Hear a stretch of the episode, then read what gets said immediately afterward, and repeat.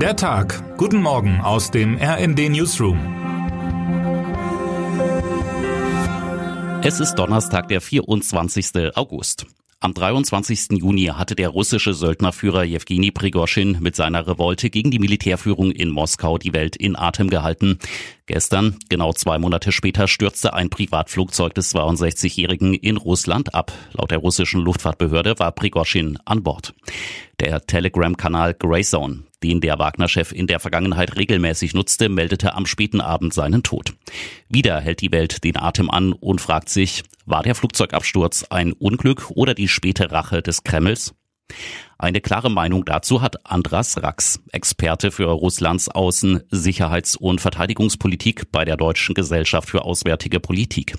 Das Flugzeug ist plötzlich vom Himmel gefallen bei bestem Wetter. Das kann kein Zufall sein, sagte er dem Redaktionsnetzwerk Deutschland. Rax geht davon aus, dass sich Russlands Präsident Wladimir Putin wegen der Meuterei am Wagner-Chef rächte. Diese Einschätzung teilt der Russland-Experte Gerhard Mangott von der Universität Innsbruck. Putin duldet keine Verräter. Mit der Frage, wie es jetzt mit der Privatarmee Wagner weitergehen könnte, hat sich RND-Autor Harald Stutte beschäftigt. In Japan rücken unterdessen die Kernenergie und ihre Gefahren wieder in den Fokus. Mehr als zwölf Jahre nach der dortigen Nuklearkatastrophe, bei der es infolge eines schweren Erdbebens und gewaltigen Tsunamis zu Kernschmelzen gekommen war, will Japan heute mit der umstrittenen Einleitung aufbereiteten Kühlwassers aus der Atomruine ins Meer beginnen. Die Proteste sind groß. Nicht nur Japans Fischer sind dagegen, auch Umweltverbände und Nachbarländer kritisieren das Vorgehen. Grünes Licht gab es hingegen nicht nur von Japans Atomaufsichtsbehörde, sondern auch von der Internationalen Atomenergieorganisation IAEA, e die die Auswirkungen auf Mensch und Umwelt als vernachlässigbar einstufte. Wie genau das Verfahren funktioniert und wie groß die Risiken sind, hat mein Kollege Thoralf Kleven zusammengefasst. Für Japans Politik könnte der Entschluss zum Einleiten noch ein politisches Nachspiel haben, wie RND-Korrespondent Felix Lill berichtet. Für Premierminister Fumio Kishida steht der eigene Job auf dem Spiel. Zudem wird in mehreren Präfekturen im Nordosten Japans in diesem Jahr noch gewählt. Kishidas Partei dürfte der Start der Einleitung kaum gut tun.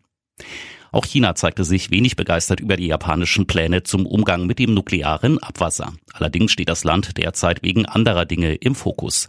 Beim BRICS-Gipfel, der heute in Südafrika zu Ende geht, ließ Chinas Staatschef Xi einen wichtigen Termin unverhofft verstreichen und stattdessen seinen Handelsminister Wang die vorbereitete Rede verlesen. Besonders skurril, der Propagandaapparat verbreitete weiter die Falschnachricht einer Rede, die Xi gar nicht gehalten hatte, wie RND-Korrespondent Fabian Kretschmer berichtet. Da die Regierung keine Erklärung nachlieferte, lief die Gerüchteküche heiß. Zum Ende des Treffens steht aber natürlich das Politische im Vordergrund. Brasilien und Südafrika drängen etwa auf ein Ende des Krieges gegen die Ukraine. Der Krieg habe globale Auswirkungen, die nicht ignoriert werden könnten, sagte der brasilianische Präsident Lula gestern. Russlands Präsident Putin nutzte den Gipfel, zu dem er nicht persönlich gereist, sondern nur per Video zugeschaltet war, um den Krieg zu rechtfertigen und erneut dem Westen die Schuld an dem Konflikt zu geben. Ohnehin vermarktet Putin das Treffen als Erfüllung der Wünsche der Weltbevölkerung. Dabei geht es vor allem ihm selbst darum, den Einfluss der USA zurückzudrängen, kommentiert mein Kollege Jan Emendörfer. Der Westen muss die BRICS-Gruppe nicht fürchten, sollte sie aber auch nicht unterschätzen. Am heutigen Abschlusstag könnte die Gruppe zumindest einen Ausblick auf die eigenen Zukunftspläne werfen. Es wird erwartet, dass die Staatschefs der Fünferallianz Stellung zu einer möglichen Erweiterung beziehen. Deutschlands Unterstützung für die angegriffene Ukraine, schlechte Umfragewerte für die Sozialdemokraten, anhaltender Streit in der Ampelkoalition. Es gibt einiges mit SPD-Chef Lars Klingbeil zu bereden. Bei RND vor Ort spricht er heute in Lüneburg nicht nur mit Christina Dunz, der stellvertretenden RND Hauptstadtbüroleiterin, und Malte Lühr aus der Redaktionsleitung der Landeszeitung für die Lüneburger Heide. Bei der Talkreihe können auch die Leserinnen und Leser der LZ vor Ort Fragen stellen. Wie will der SPD-Vorsitzende das Ruder wieder herumreißen? Was wollen die Sozialdemokraten dem Aufschwung der in weiten Teilen rechtsextremen AfD entgegensetzen? Und wie soll eine zweite Amtszeit von Olaf Scholz als Bundeskanzler möglich sein?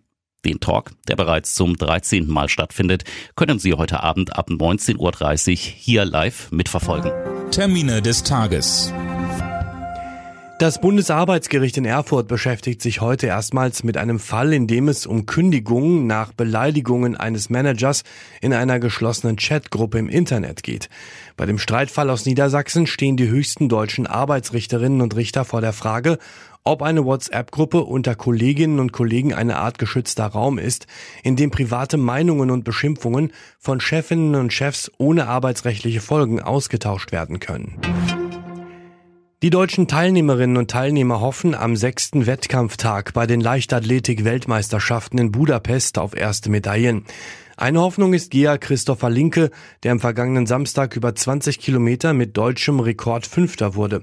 Daneben ermitteln die Frauen ihre Weltmeisterinnen über beide Hürdendistanzen sowie im Hammerwurf. Bei den Männern werden zudem Medaillen über 400 Meter und im Weitsprung vergeben. Wer heute wichtig wird.